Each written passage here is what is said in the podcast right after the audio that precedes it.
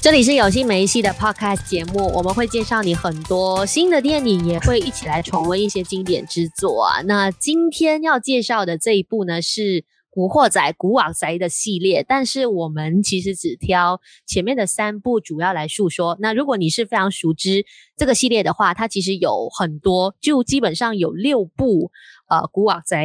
然后还有三部的人物外传，那六部呢？第一部就是《人在江湖》，第二个是《猛龙过江》，《只手遮天》，《战无不胜》，《龙争虎斗》，最后一个就是《胜者为王》啦。那我们今天讲前面三部，就是刚刚提到的《人在江湖》，呃，《猛龙过江》，《只手遮天》。那我是嘉宾，我一开始先说，我觉得三部里面第一部跟第三部对我来说是有戏的，第二部我觉得差强人意。就是呃，之前你们在找我在讨论这个电影的时候啊，其实突然我在想说，我应该是没有看过这三部电影，然后你们就很惊讶说，我怎么没有看过这个香港算是很经典的一部电影？是，但是但是过后我看了第一集，我才发现哦，原来其实我是有看过的，因为有一些片段让我唤起一些记忆，可能是因为我。可能那个时候不觉得好看吧，因为九六年我应该也才一年级，所以那个年代有点久远，所以有一点不太记得。可是现在看回去又觉得，哎，其实，嗯，就是当年的所谓的香港的电影哦，就是长这个样子的。嗯、所以有戏没戏，我觉得他在那个年代算是一个很不错，也算是呃塑造了一个所谓古惑仔的一个一个形象的一部电影来的啦。一二三，你都觉得有戏吗？我觉得第三的我，我个人会觉得比较好一点，可能也是因为前面两部可能看到的画质都不是很好，然后最重要是第一集郑伊健这个这个男主角，竟然他声音不是他自己的声音啊，应该是一个配音，可能我看的版本跟你们看的版本不太一样吧，所以觉得那整部电影有点很出戏呀。然后去到第三那时候是稍微比较。比较近、比较靠近的，应该是九八年之后，就是跟《风云》应该是差不多同一个年的时候，所以那个画质、那整个他们拍电影的那整个技术层面，稍微比九六年的时候好很多，所以我会觉得，嗯、呃，第三部我个人会比较好一点，然后感觉上整个卡斯，呃，他们的整个演出也好，技术层面也好，也比较成熟一点。嗯，OK，好，那立行呢？你自己对我来说，我我我觉得，我觉得先先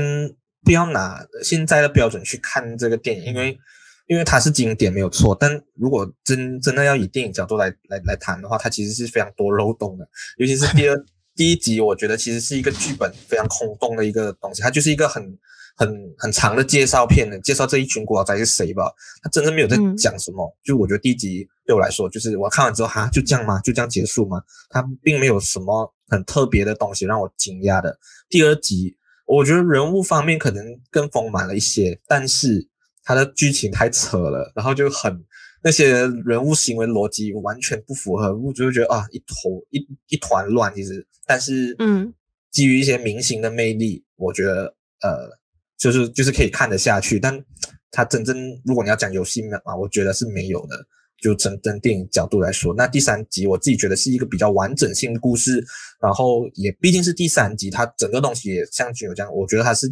跟前面两集有有串起来，而且画质可能真的相对比较好，所以我觉得第三集是呃，我稍微觉得比较 OK 的。但你要做真正好看到什么，我会重看，我我自己觉得应该也不会的。我觉得我们现在聊这一这一个古惑仔系列，其实也是蹭一下现在披荆斩棘哥哥的这个热度啊，因为毕竟这一档节目这么红，然后因为古惑仔里面这么多人，里面呃就是陈小春、贾静雯还有还有陈呃林晓峰三个人都去了。综艺节目唱歌跳舞，那我觉得很多观，而且他们还唱古惑仔里面的歌，所以大家就觉得哇，二零二一古惑仔回来了什么的。所以我觉得在当时候，我那时候也父家里的父母也不太喜欢让我们看这一类。我爸就讲哇，很暴力啊这种戏，教坏人啊，打打杀杀，而且确实，我觉得他价值观真的比很多 TVBC 的价值观更更不符合现在，就是他真的是很很很会教坏人的，虽然他是。这种古惑仔的戏都是讲哦，最后是古惑仔这种报应啊什么，但我觉得他确实价值观，而且他的对白，我我自己觉得是，在放在现在来说，有时候很不很不妥当啊，嗯。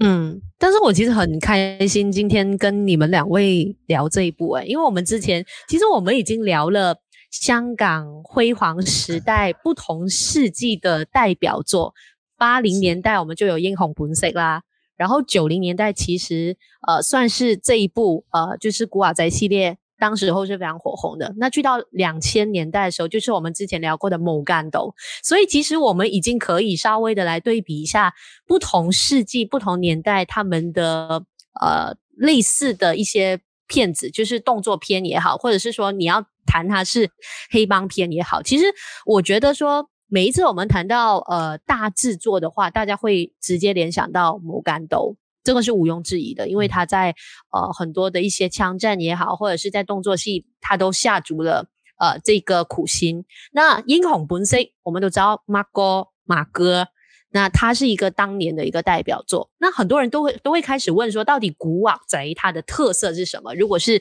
三个不同年代的作品来对比之下，其实我觉得古惑仔它呃。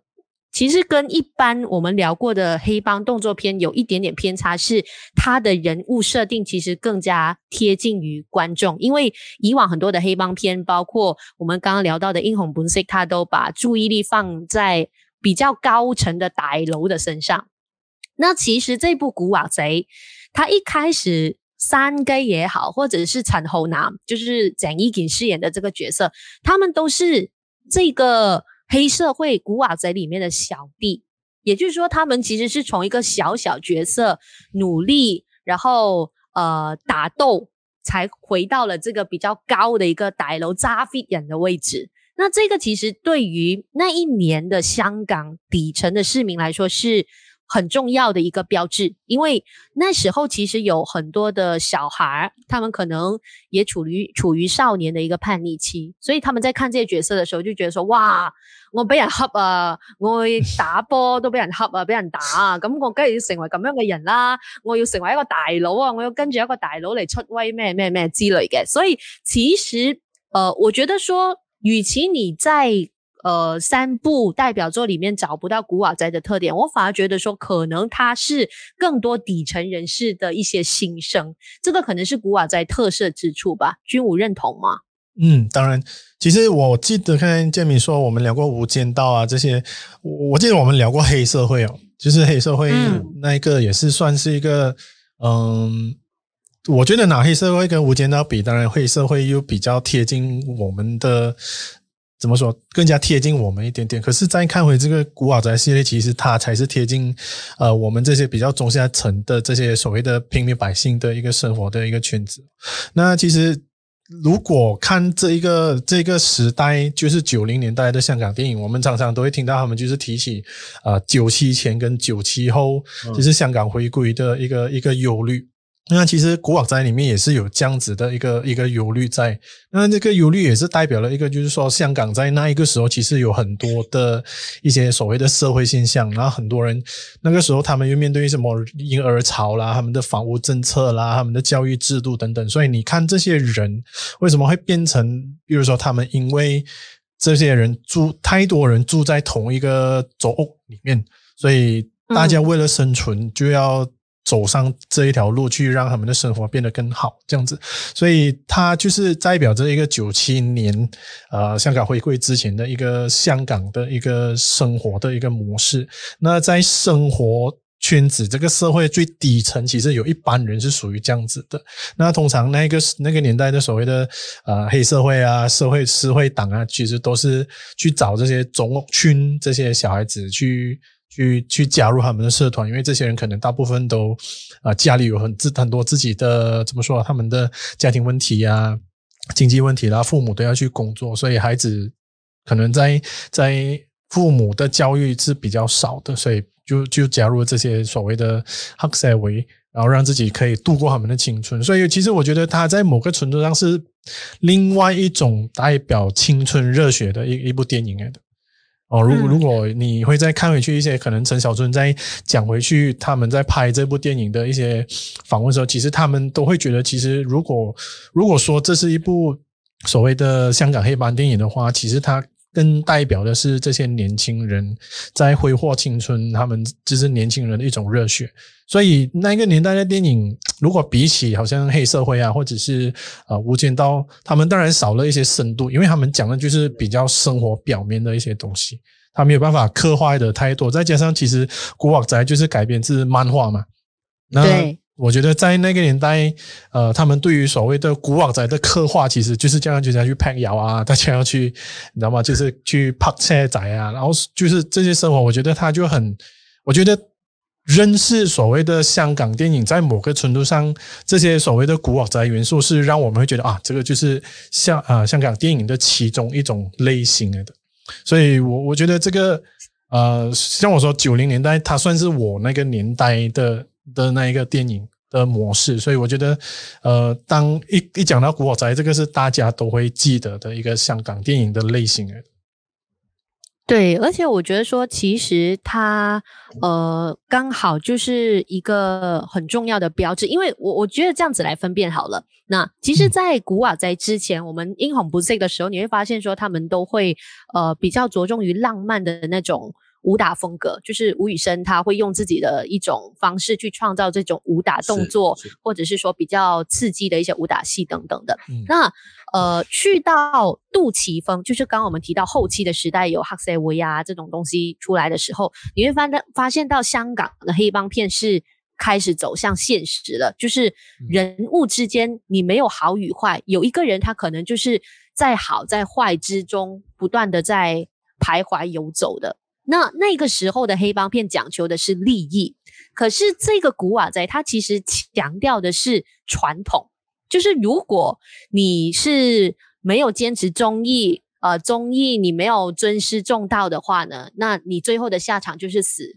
你肯定是有一个比较不好的下场等等的，所以它代表的是一种呃，当时候很强调传统。你看，很多人一直在问，为什么古瓦仔里面一定有一个牧师？然后他不断的在讲野兽，一定要强调这个宗教。很多人都觉得说这个角色到底存在的意义是什么？但是其实这个角色每一期都会出现，它代表的是香港那个时候后后工业时代，就是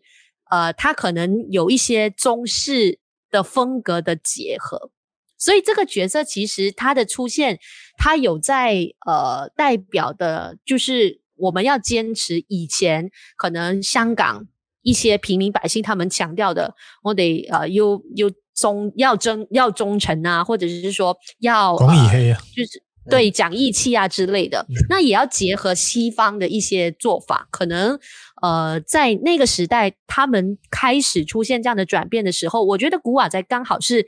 呃站在中间的一个作品，就它代表的是香港那时候开始有一些变迁。有一些转变的一个重要的标志，所以你不能说它只是影影响着底层人士的声音。我觉得它其实也代表着很大的一个格局，是一个非常重要的作品。其实我觉得刚刚讲了这么多，你们讲到很多香港背景，我觉得它其实可能真的是像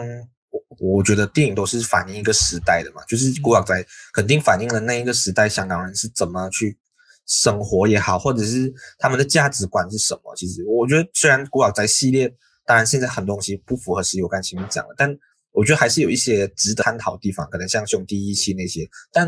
对我来说，他反而强调兄弟义气、兄弟情，比所谓他的一个剧本，呃，我不能，我不是说深度，就是他的那个剧本的波折也好，就是可能黑帮，像我们之前讲的黑社会那种内斗啊，或者是像无间道这种卧底这种这种卧底情节反转这种，它比较少。其实它很直接的，而且这些主角们。你要说他们是好人吗？我其实我我一直在看的当中，我一直在想，其实他们都不好了。我觉得，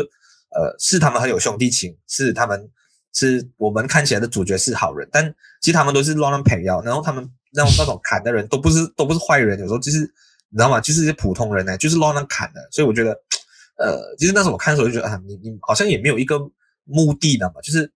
就是这些人物是底层，但。他们其实做的东西也不完全是所谓符合现在的一个标准的。然后，我觉得这个当然，我觉得很多观众可能会觉得我不应该讲这一个，就是我觉得他们很多里面对于女性的一个态度是呃非常不符合时宜的。就我我忘记了，反正第一、第二集我看了很多，我就哇，这样我我那时候有皱一下眉，我觉得嗯有点太过，比很多港片更加的不太尊重女性。我不知道大家看没有这种感觉，反正就是他们就是女人一定要煮饭买菜之类的，就很 当当然那个时代，我觉得我我觉得肯定是会这样拍，但他们在表达一些女性的东西。呃，因为广东话我不知道中文翻译会不会有，但我现在有点忘了，但我记得呃有些片段，反正他他们是在讲一些女生的东西，就很蛮低俗的。我自己觉得，诶，可能这这是我自己的看法，个人看点的，可能大家就觉得啊，黑帮片不要这么较劲嘛。但我觉得他就是呃，确实在这方面，我觉得当时候可能对于这些女性的东西没有这么去注意，然后甚至觉得这些女角都都蛮弱的。就是，尤其是来基这个角色，呃，Sister Love，其实，在电影里面，我我觉得看黑帮电影，每次看到这些女生，我觉得好好好可惜，因为其实她们没有什么可以发挥，就是一个歹楼身边的女人这样子，然后一点点所谓的一些浪漫爱情片段这样子。当然，呃，邱淑贞在第二集的东西比较，呃，戏份比较多，嗯，也也有一个反转，他变成最后变成一个大 boss，但是我觉得，呃，他他就是有点在卖弄性感也好，或者是在。就是以一个很女性的角度去出发，呃，就是男生想看的女性女神角度去出发，但他没有真正去完整的去塑造这个角色。我自己觉得是可能古惑仔系列的的一个一个这样子的看法。然后，当然它是一个也很阳刚的片子嘛。香港以前九十年代，我觉得我这样谈也有点怪，但是我我是有这种想法啦。对，不知道你没有觉得怎么样吗？我反而觉得说，其实女性角色在古惑仔的系列还蛮有亮点的嘞。我我不要说莱基好了，因为莱基大家都知道说他是塞塞 love，然后啊、呃，在这个系列当中，可能他会有口吃这一种特色，包括到后期出现的莫文蔚，还有吴君如，其实他们的特色都很明显，特别是吴君如哦，你在呃第四期的时候看到他。呃，到后面还有一个《红黑十三梅》的一个外传，你会发现说，其实这一些小小的女性角色可能不是属于主线的，但是导演其实有试图要把女性的角色的特点都带出来，包括莫文蔚出来的时候，你会发现她其实也让呃整个古瓦宅的系列开始趋向更加饱和的一个状态，因为她也是在呃那一集里面有一些重要的。作用就是它的出现是可以呃让整个电影是加了一点呃一些亮点的，所以我觉得说其实呃他可能在前面一两集的时候在诠释女性这种角色她不是很到位，但是到后面其实她就已经发现女性的重要性，所以你会看你会发现说到后面帮派之间的会议里面也会开始有女生了，不只是男生，嗯、呃各位打一送而已。所以，嗯，我个人以女性的视觉还觉得这一点还好。只是如果你拿这三部来比较的话，我觉得有一点点跟你们两个不一样的。我觉得第一部是这个系列里面起承起承转合各方面都做得呃不错，然后戏剧性也是最强的。就是他在第一集已经把基本的这个架构都建造起来，相对来说，我觉得第一部是最完整的。那第三部你们都比较喜欢，我反我我是觉得说，呃，它是这个系列里面的一个巅峰，因为呃，我们有乌鸦出现了嘛，而且。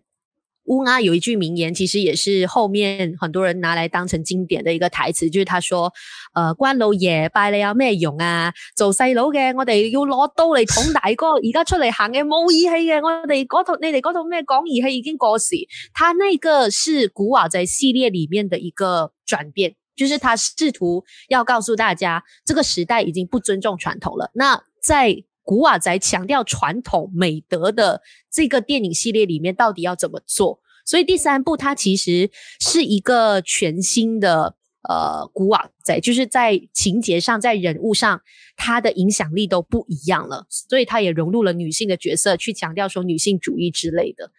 这个是我对于前面三部的感觉。第二部跟立行一样，就是很差强人意啊，就是呃三 Gay 的这个恋情。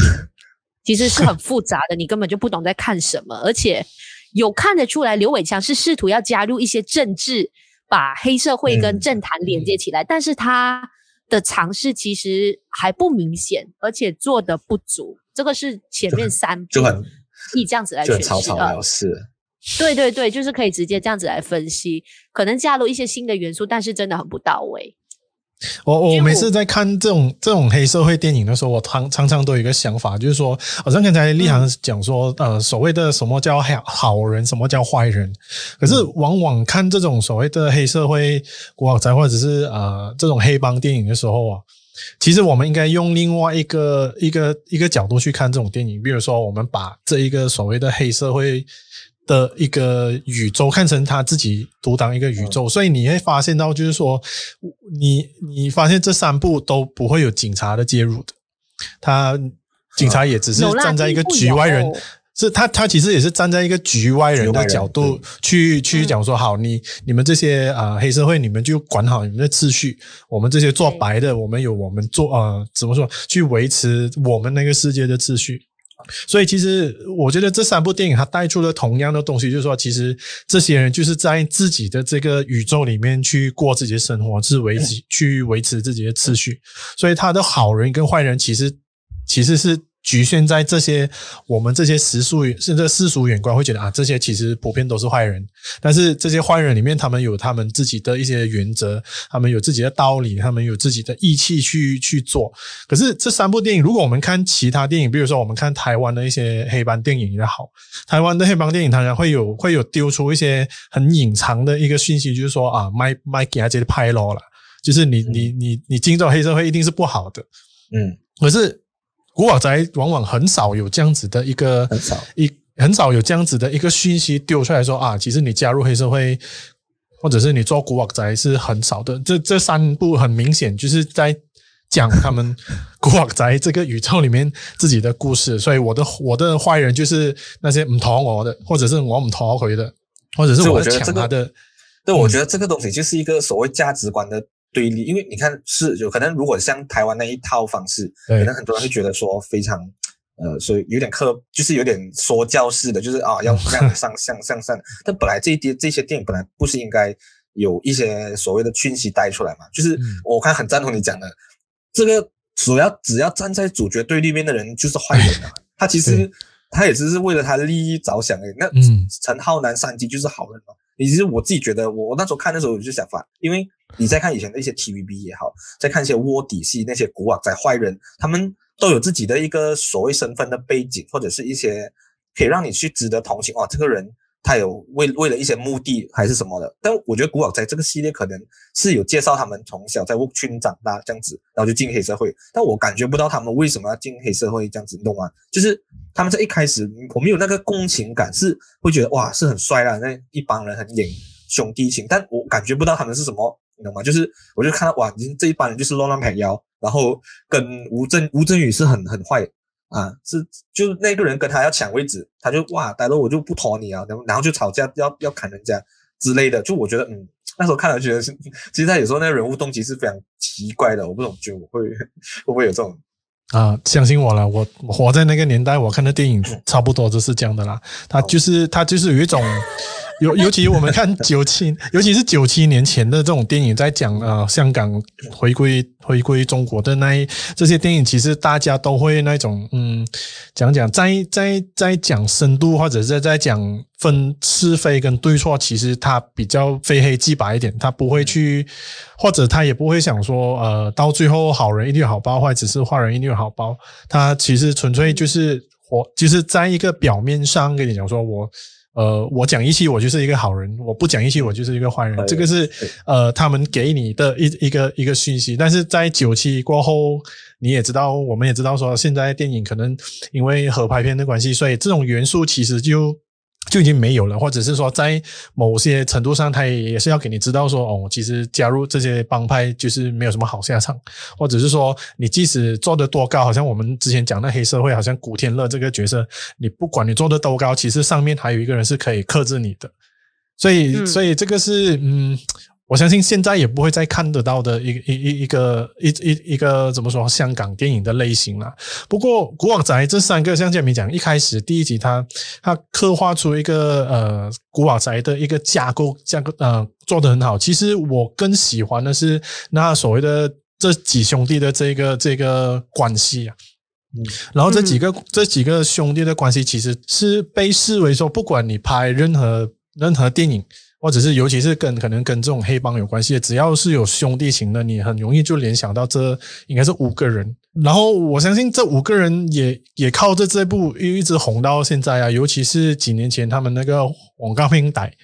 我觉得对黄金兄他们这五个人的特色其实都保持的很不错。比如说，呃，郑伊健是属于那种歹哥的角色，然后三盖可能是呃第二把交椅的，然后那种林林林林海风，它就属于那种比较小呃小丑型的，就是比较搞笑型。的，所以我觉得这几个人他们的角色是是，我觉得是创造了一个香港的一个一个经典，然后也是一个很不错的所谓的黑带的形象，一直一直流传到今天。那你用在不同的呃电影类型，好像黄金兄弟就是讲神偷嘛，所以他可是他那那几个人还是保持着一个很不错的一个呃一个所谓的角色或者是一个形象，一直流传到今天。我觉得这个他的经典，这个才是。呃，受得起呃时间的考验的，再加上我，因为我有时候会跟一些马来朋友在讨论的时候，像马来朋友他们认识成龙不奇怪嘛，他们认识周星驰不奇怪嘛，但是他们却知道这一部所谓的古惑仔就是 Young and Dangerous，所以我身边有很多马来朋友，他们其实是知道这一个电影的，所以这个电影其实它。它没有深度也是好的，因为它比较容易让除了啊、华人世界之外，可以很容易看懂这部电影。然后它也让这些不是华人世界的人会觉得，哦，原来香港里面有一个所谓的地下秩序。是属于长这个样子的，所以我觉得它的它的经典的之处其实是在这里。那刚才我们讲了很多那些它的 它的它的什么啊剧本可能不够张力啊，它的整个拍摄或者是逻辑性不是很好。我觉得嗯、呃、放在那个年代还是适合的。然后最主要是它呃一直创造出来的这个经典这个 legacy 是一直流传到今天。我到今天还是可以听到一些马来朋友会提起这部电影的。而且它的主题曲也好，或者是里头的一些插曲，基本上到现在很多人听了之后还是会朗朗上口，嗯、而且会不断的在重复又重复的在听跟呃不断的在哼唱的，可能可以这样子说吧，就是古惑仔一系列的作品故事，你可能会觉得哎呦太过于模式化，你基本上非常知道说它是。呃，怎么去发展？它就是有一个固定的标志，那也会有很多漏洞。包括我们在看前面三集的时候，有一些剪接，你很明显就看到它就是有一个 bug 在那边。哦，不是前三集，OK，它可能是后期的，反正就是有一有一幕的 bug，我特别记得，就是贾天瓦本来掉下来的时候，他嘴巴是盖起来的，然后后来放特写的时候，他嘴巴是张开的，所以这些东西可能在我们现在看起来，哎呦。你就很影响你观影的一些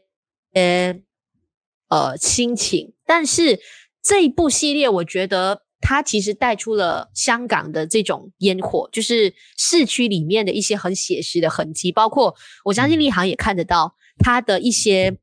呃摄影风格哦，其实是呃完全追求着香港当代的一些情况的，比如说我们看到的那些什么年会啊、生日啊。婚礼、葬礼呀、啊，什么敲锣打鼓啊，这些都是属于一般香港人，或者是说，呃，很多我们非常熟知的华人的热闹喜庆跟那个俗气，还有它也融入了，比如说香港很肮脏的那种菜市场啊，然后楼边的足球场啊。等等的这些故事，其实都是实景拍摄的，很接地气。这一点上，我相信，呃，也是造成了，比如说，可能其他马来就是有族同胞他们看的时候，会更加了解这个就是华人的文化，这个就是可能华人他们生活的一种气息。其实提到刚刚你讲到一点，我觉得，呃，这个我还是可以稍微赞赞赏。我觉得那时候看到还蛮特别的，就是在第一集。还是第二集，第一集有蛮多部分打打斗的部分呢，它是用一个有点定格、嗯、定格的一个一个方式去处理的。我觉得那一那一幕那时候有觉得，诶，呃，在那一个时代就有用一些比较不一样的摄影的玩法，我觉得是稍微可圈可点的。撇除就是技术部分，因为其他的我们毕竟看的画质是比较糟糕，我也没有办法去调什么摄影镜头还是什么技术层面这样子。但是我自己觉得，古惑仔看完，其实除了主角群啊，郑伊健。曾小春、翟天华之类的，我反而对于呃所谓的反派，我觉得是古惑仔的一个很大的特色，就是那种反派角色，包括第一集的吴镇宇啊，包括第二集的所谓的呃吴镇宇，还有啊黄秋生，然后第三集的张耀扬，就是那个三呃乌鸦。乌鸦，我觉得这个是大家最印象深刻的一个邪角了。乌鸦真的是，我觉得啊，看完三集，我真的是最印对他印象最深刻，就是那种张狂，就是一个坏人的那种典型版，但他就完全坏到彻底，那没有好，就是欺师灭祖啊什么。但我觉得虽然那个角色整个塑造是比较扁平的，但呃，确实他这个演员让自己用自己的魅力让这个角色比较火起来。我那时候就觉得哦，至少有一个人是可以去跟主角抗衡的，因为前面可能吴镇宇就是。真的是比较蓝兮，比较比较缺，但他并没有什么实际的，就是大声的，你知道吗？但乌鸦乌鸦这个角色是真的有让你觉得哦，这个是可以跟主角抗衡啊，然后又做了一些坏事这样子，然后反正就是我觉得他还是至少是一个时代的标杆呢、啊，就是这些反派的角色还是可以带给我们一些记忆点这样子，特别是塞塞拉被乌鸦。呃，跳舞射杀的那一幕，我相信是古瓦贼系列，哦嗯、特别是前面三部的一个最高潮。我其实想要问一个问题，嗯、因为我自己会觉得说，我们为什么今天特别挑前面三部来说？是我觉得如果刘伟强他的野心稍微小一点，就是拍到第三部终结这个系列，他可能就会是像《无间道》这样子。华丽的一个转身，但是你会觉得说，恰恰好停在那一步就是一个最好的结局。很可惜的是，他后面又拍了四五六，但是四五六其实如果呃没有看过的朋友的话，可以在这边直接来说一下。第四集呢，他其实涉及的是刘伟强，呃，他觉得打打杀杀不能够再刺激观众的肾上腺素了，所以他就开始用一些比较社会的现实问题来。加入到古惑仔的系列当中，可能呃这些古惑仔呢，他们呃本来是非常的呃，就是可能高高在上的，就是他们要打打杀杀的话一定成功的，但是最终却有一个兄弟不幸的死掉了，就因为你们自己自乱了阵脚，或者是做错了一些事情。那第四集是拍他们比较属于低潮期，那去到第五集的时候。三 G 简直是缺席在整个系列，这个对于整个古惑仔的结构上来说，就是一个非常大的影响。去到第六集呢，独立来看整个故事还是 OK，但是它的问题就是它已经跟以往的古惑仔的结构完全不一样，因为它加入了比如说可能有很多呃日本、台湾、香港还有大陆这些古惑仔，他们相互产生某地方，所以我觉得说。如果拍到第三集他收手的话，其实是好的，但是却出现了四五六集，甚至后面还有更多人重新再翻拍《古惑仔》这个现象，其实呃不只是《古惑仔》哦，还有很多的电影都这么做。那我想问一下君武啦，每一次看到这些电影，本来经典已经是留在你的心中，但是 却重新翻拍，或者是说他们又拍呃续集，那。你你要怎么样去看待这个现象？就不看了。其实你在讲这个时候，我突然 冒，我我对我就冒出了一个想法，就是哦，这个感觉有点像《The Fast and Furious》，你知道吗？就是他他前面都是真的是在讲呃什么，就是赛车赛车的，就是街头赛车的电影。可是讲着讲着，它就变成有点像是啊。呃叠对叠啊，那种间谍的电影，然后过后现在又要上太空了，我觉得这个有点，嗯，如果他，我我觉得这个可能第四集开始，他就是拍给喜欢古惑仔的那一些影迷去看的啦。那可能像我们这种，会觉得，嗯，如果看到第三集就够了，就不会再去看。像我也不会再看《Fast and Furious》接下来的这些这些系列，因为我觉得它已经脱离了我那个时候的想象，他已经拍不出。呃，我那个时候可能一开始当初会喜欢他的那个那个模样，那就不看也不要紧了，因为反正有人拍，意思说是有他的那一个需求，对，嗯，所以我觉得有人喜是会有人喜欢的啦，只是我们不喜欢，我们也只能说我们不是这些接下来的那一些啊、作品的那种受众群哦。但至少我觉得这三部。呃，奠定了很多人的一个电影的地位啊，至少像郑伊健，他当时候也有一点不是很红，就是可能从 TVB 呃要出来拍电影，大大家不是很懂这个人是谁，知道他好看，但是叫不出名字。可是他演了这个产后男，诶，他大家记得郑伊健就会把他划等号，就是产后男这角色，然后再加上不要忘记了，就是呃像陈小春啊。那个朱永棠啊，谢天华，你知道他们以前是有一个男子组合叫风佛海的吗？对对对，这个是更久了，对对对，所以至少，嗯，所以至少至少这些人红了起来，再加上也奠定了刘伟强这个导演呢，就是说，因为他拍了《古惑仔》这个漫画改编的电影啊、呃，成功之后，接下来就改编《风云》。风云之后就有，我记得还有《中华英雄》，然后才有《Initial D》这些呃比较呃改编漫画式的这些电影，所以我觉得刘伟强也从这一个呃